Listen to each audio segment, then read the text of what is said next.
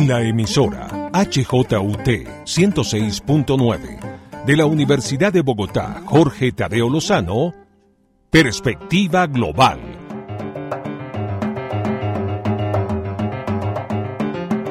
Un análisis a todos los cambios y retos que el siglo XXI le plantea al mundo. Presenta y dirige Doris Ramírez Leighton, experta en relaciones internacionales e investigadora de Asia-Pacífico.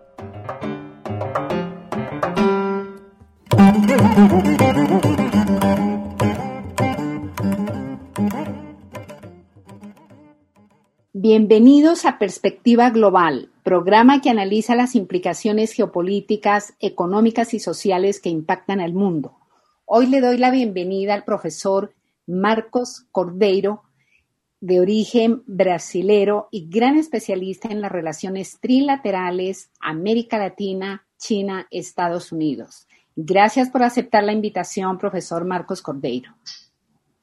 Hola, buen día, doctora Doris Ramírez Leighton. Es un placer muy grande estar acá en su programa acerca de las perspectivas globales. Será un placer muy grande hablar con usted y con sus oyentes. Gracias, profesor Marcos Cordeiro. El profesor Marcos Cordeiro es doctor en Historia Económica y Economía Política Internacional de la Universidad de Sao Paulo. Actualmente es profesor de la misma universidad y eh, profesor asociado de la Universidad de Sao Paulo y profesor e investigador del Instituto de Estudios de Estados Unidos de la misma universidad. El doctor Marcos Cordeiro tiene mm, muchas, muchísimas publicaciones muy importantes en materia de relaciones internacionales y ciencias políticas y economía. Solamente destacaré algunas porque imposible que podamos nombrarlas todas. Entre ellas puedo destacar los impactos económicos y geopolíticos de la, de la pandemia COVID-19. Eh, también ha escrito sobre las relaciones trilaterales Estados Unidos, China, América Latina la doctrina Monroe 2.0. Eh, tiene eh, otras publicaciones como la iniciativa del cinturón y la ruta y sus derivados políticos, económicos y culturales y sus vínculos con el futuro de América Latina. También ha escrito todos estos en compañía muchas veces de otros colegas de él sobre la concepción de excepcionalidad en la conciencia social de Estados Unidos y China como elemento de reflexión sobre las disputas hegemónicas. Así que después de, esta em, hoja de vida muy resumida del doctor Marcos Cordeiro, inicio esta conversación eh, preguntándole sobre cómo ve las relaciones entre Brasil y Estados Unidos teniendo en cuenta que su presidente Bolsonaro ha sido ideológicamente unido al anterior presidente Donald Trump? Eh, es una buena pregunta.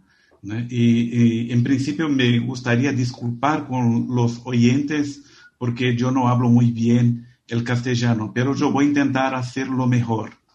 Eh, lo que pasa es que hubo una asociación muy fuerte entre el presidente Bolsonaro y Donald Trump, incluso en las cuestiones internacionales, como por ejemplo eh, cuando hubo eh, el desplome de la CELAC, la extinción de UNASUR, las cuestiones vinculadas a los acuerdos climáticos de París, cuando Brasil se quedó alineado con Estados Unidos, eh, otras cuestiones acerca de los temas de derechos humanos, de la familia, de las minorías.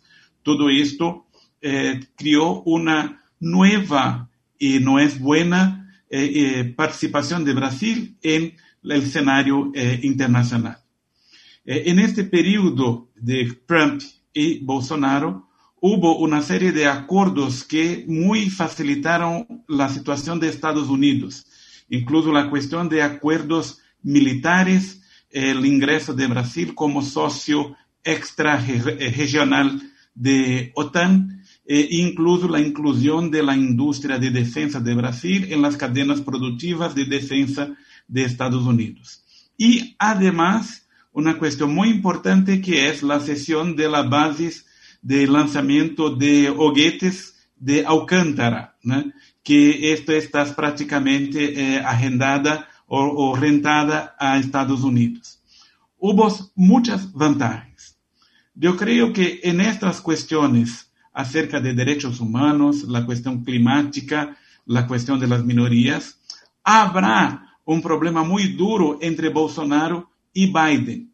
O sea, Bolsonaro tendrá que hacer cambios en su política internacional acerca de considerar la cuestión muy importante del multilateralismo, de las cuestiones acerca del cambio climático y también la mirada internacional acerca de derechos humanos.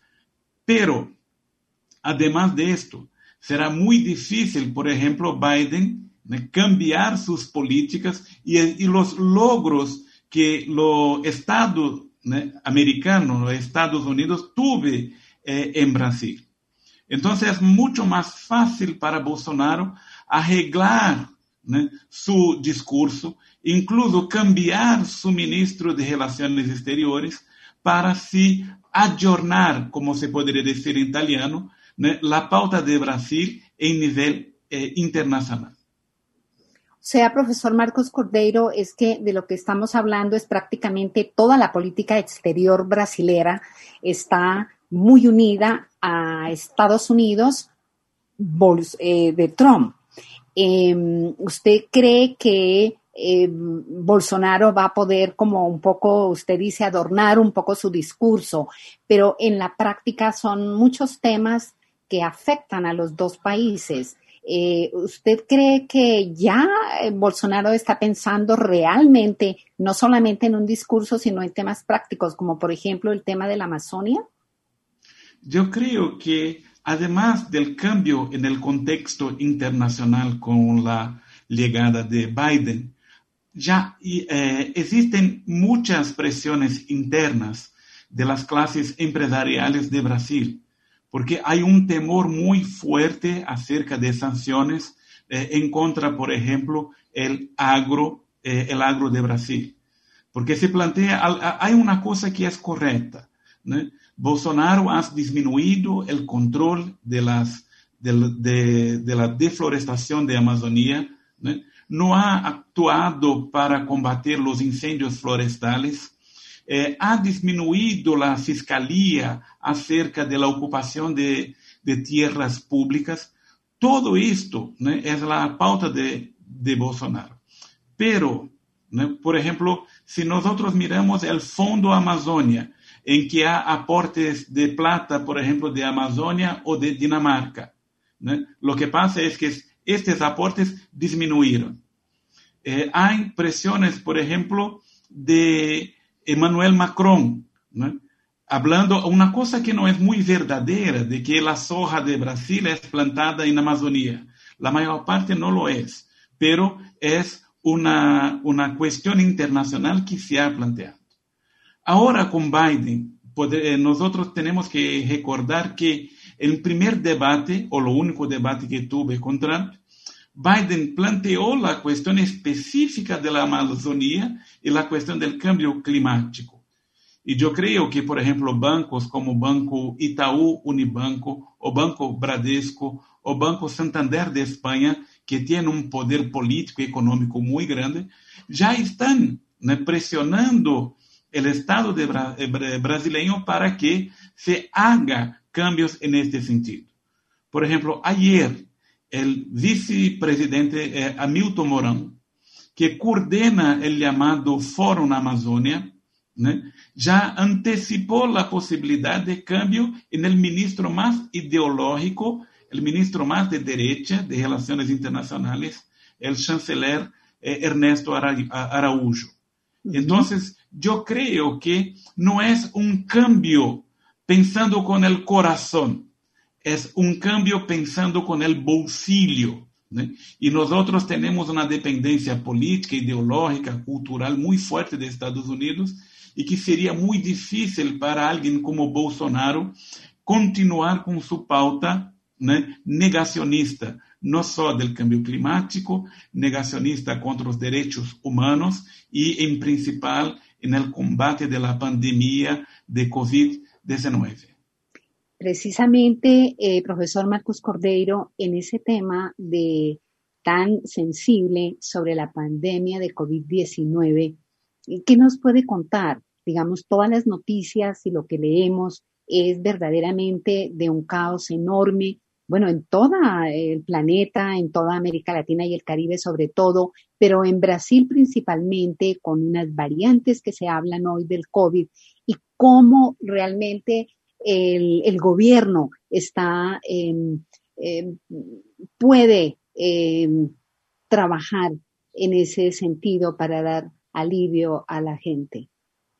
Es una discusión muy dura porque eh, cuando si, eh, en el comienzo de la pandemia, en marzo de, de año pasado, nosotros tuvimos un ministro de la Salud llamado Enrique Mandetta, que planteó que aclaró para la gente todos los, eh, todos los perigos involucrados con la pandemia. Incluso habló con Bolsonaro cuando nosotros vimos los camiones del ejército italiano llevando las urnas funerales y que lo, esto podría ocurrir en Brasil. De la parte del presidente, cuando hubo esta acción de eh, Enrique Mandetta, que tuvo un protagonismo muy grande para guiar la gente, Bolsonaro tuve, tuve celos y trató de sacarlo, porque en el futuro podría ser un competidor político de Bolsonaro.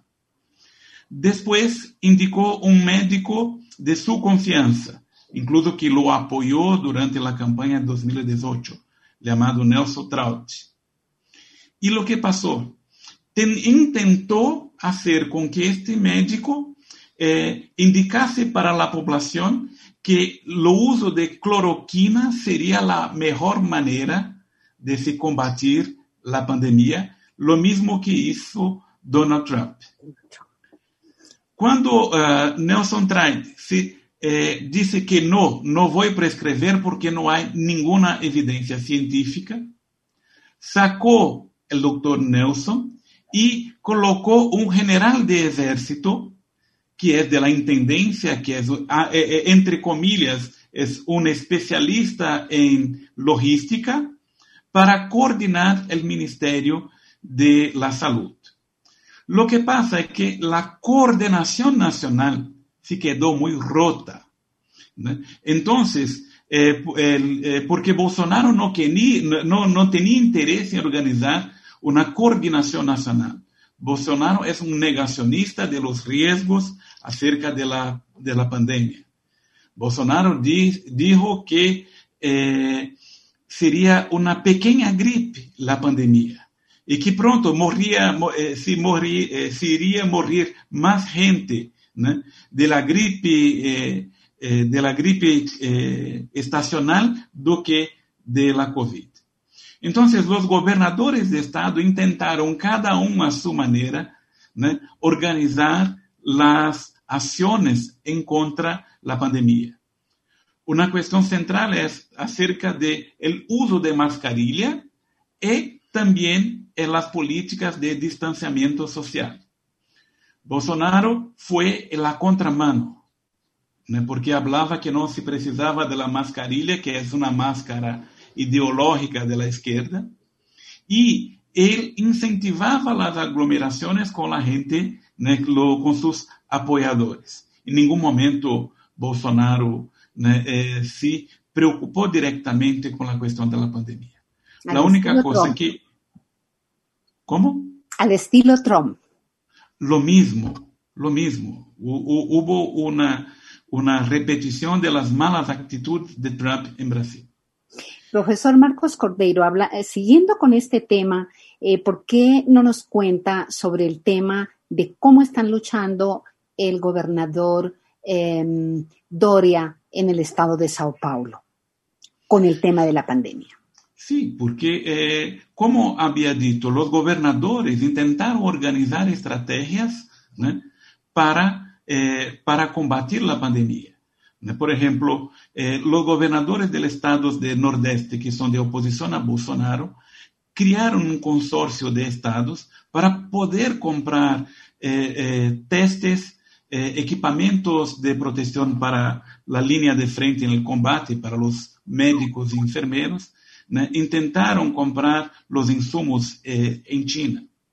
En el caso del estado de São Paulo, eh, João Dória se quedó casi como un, líder de los gobernadores, ¿no?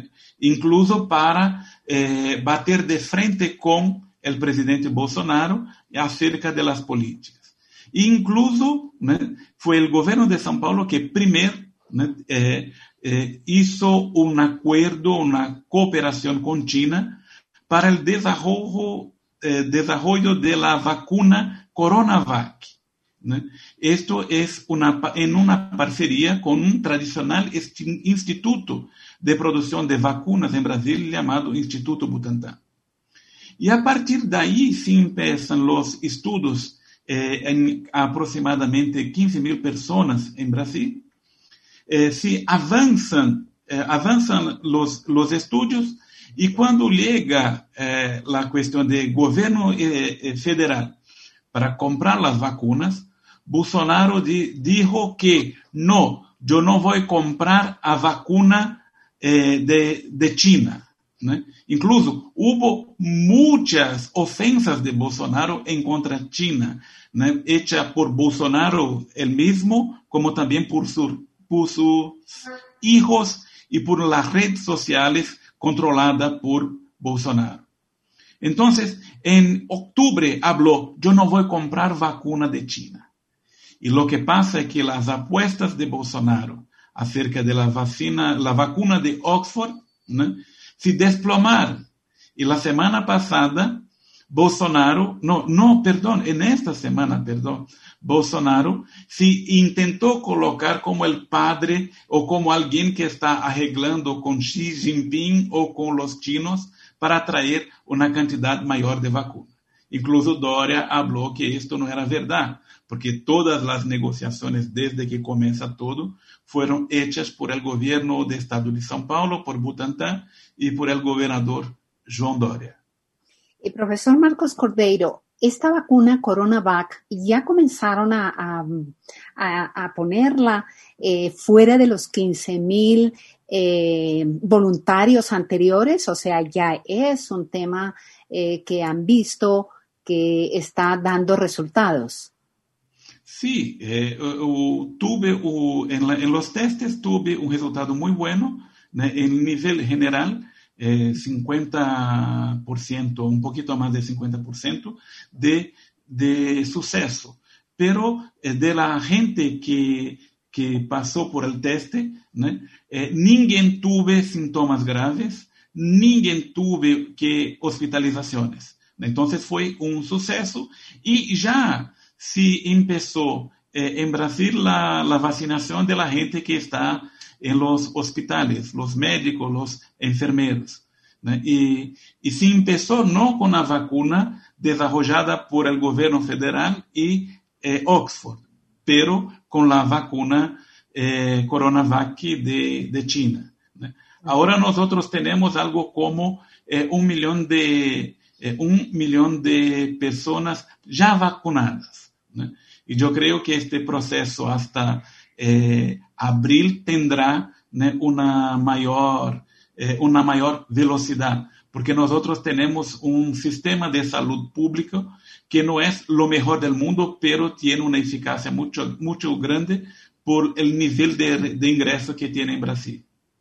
Profesor Marcos Cordeiro, ¿esta vacuna de CoronaVac debe ser dos dosis o, o, una sola dosis? Dos dosis. Dos dosis, dos dosis. como la mayoría ¿no? de, de las sí. vacunas.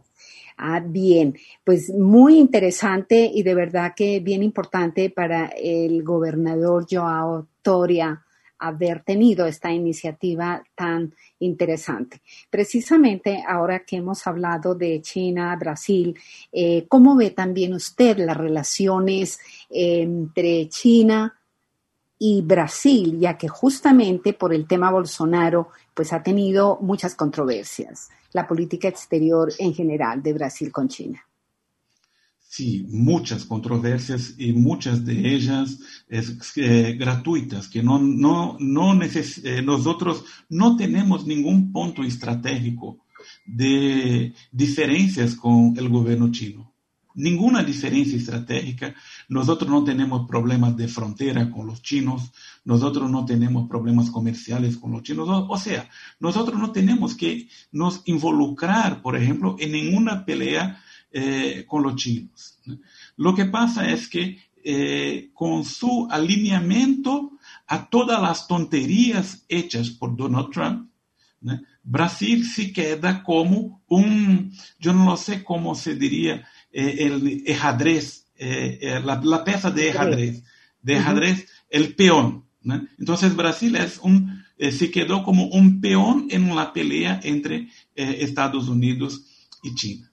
Lo que es importante nosotros plantear es que no hay en el gobierno Bolsonaro una unanimidad acerca de las agresiones en, contra, en contra China. Porque nosotros tenemos una dependencia, el agro de Brasil es muy fuerte y tiene una dependencia muy grande de, China. Y sabe que no se puede eh, afrontar o ofender su mejor cliente. Entonces, en el gobierno tenemos eh, la, ministra de la Agricultura, incluso el vicepresidente Morão, eh, la, la gente del Ministerio de Economía, que tiene una actitud muy pragmática con China. Al, revés del Ministerio de Relaciones Exteriores, el ministro escribió un artículo llamando acerca del coronavirus como una estrategia china para dominar el mundo. Otras cosas que salen de la extrema derecha de Estados Unidos o algo eh, creado por Steve Bannon en Estados Unidos. Entonces, nosotros tenemos que ver que el gobierno en este asunto no es una, eh, un monolito, tiene, tiene diferencias eh, por, por fato de la cuestión de que China es el principal parcero comercial de Brasil hoy. Así es, eh, China es el primer socio comercial de Brasil, seguido por el segundo Estados Unidos, ¿no es cierto, profesor Marcos Cordeiro? Sí. De ahí que el ajedrez va a ser bien complejo entre Brasil, China y Estados Unidos, pero bueno, tenemos la esperanza de que ahora em, eh, ha llegado Biden, tiene un secretario de Estado ya confirmado, Anthony Blinken, que conoce muy bien las relaciones exteriores. Así que, pues, deseamos para Brasil y para América Latina lo mejor. Precisamente el tema, una cosa es Brasil, pero en general el tema de América Latina y el Caribe, cómo vamos a trabajar tanto con Estados Unidos como sobre todo con China, donde no tenemos una plataforma eh, comercial, un, acuerdo comercial eh, muy bien conformado. todo está débil. Por ejemplo, Mercosur, ¿cómo, cómo está trabajando actualmente? Es un problema muy, muy difícil de nosotros pensar, porque en, la, en, primer, eh, en primer, considerar que las políticas de Estados Unidos contra China son políticas bipartidarias, o sea, es un consenso entre republicanos y demócratas. Uh, incluso las políticas, por ejemplo, para confrontar eh, la iniciativa eh, de la faja y ruta aquí en Latinoamérica, cuando se ha creado, por ejemplo, el, Development Finance Corporation, que es un banco, es un banco de desarrollo como los americanos eh, nunca habían ah, creado, ¿no? que, que es mucho para, para competir con el nuevo Banco de Desarrollo, el Banco de los BRICS o el Banco Asiático de Inversiones e Infraestructura. Y además, de la misma manera, si, a partir del Departamento de Tesoro, pero después del Departamento de Comercio y Departamento de, de Estado de Estados Unidos, ha impulsionado la iniciativa Américas crece, que sería una oferta, una, otra, una otra mano para inversiones en infraestructura en Latinoamérica. Eh, entonces, eh, nosotros vamos en tesis con esas dos políticas, con dos ofertas de la iniciativa Franja y Ruta o de Américas Crece. Si nosotros en Latinoamérica tuviésemos una coordinación, tuviésemos una articulación regional, o yo pienso que podríamos aprovechar las dos. Porque nosotros no tenemos que nos alinear o comprar la pelea de un o de otro. Tenemos que comprender cuáles, cuáles serían nuestros intereses nacionales, nuestros intereses latinoamericanos. Entonces, lo que pasa es que hoy la institucionalidad regional de Latinoamérica está rota. Por ejemplo, eh, en los años 2000, se logró la creación de UNASUR. Y no era, por ejemplo, se incluyó el expresidente de Colombia, Álvaro Uribe, que fue una, eh, una ingeniería diplomática muy importante para su creación. Pero después de Macri, después de Bolsonaro, ha, ha, disminuido o, ha eh, exterminado, por ejemplo, Brasil salió de Brasil eh, y otros países acabaron con la UNASUR.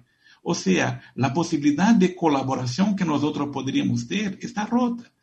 Por ejemplo, UNASUR eh, crió la iniciativa de inversiones de infraestructura, la IRSA, en la América del Sur. Nosotros tenemos muchos proyectos. Es. Proyectos de integración en la Amazonia, con Colombia, eh, eh, con Paraguay, el eje Capricornio. Tenemos muchos proyectos. Pero lo que pasa, lo que, cómo llevar a cabo adelante esos proyectos si nosotros no tenemos la mínima organización entre nosotros. Entonces, es una cuestión muy interesante que los terceros, ¿no? Estados Unidos o China, pueden sacar ventajas con relación a nosotros al revés do que nosotros deberíamos hacer acerca de esta competencia.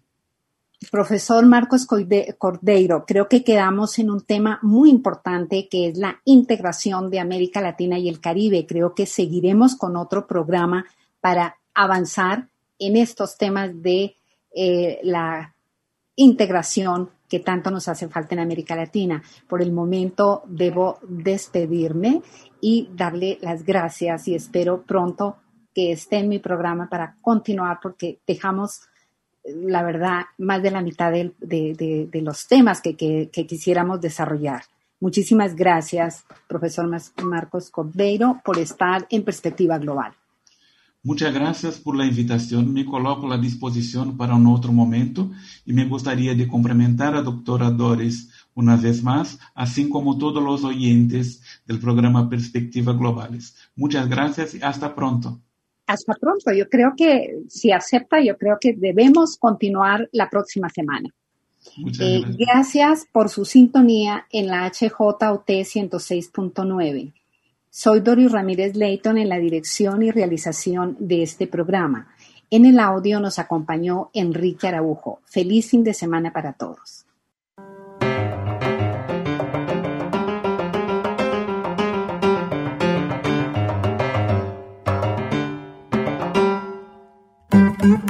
En la emisora HJUT 106.9 de la Universidad de Bogotá, Jorge Tadeo Lozano, Perspectiva Global.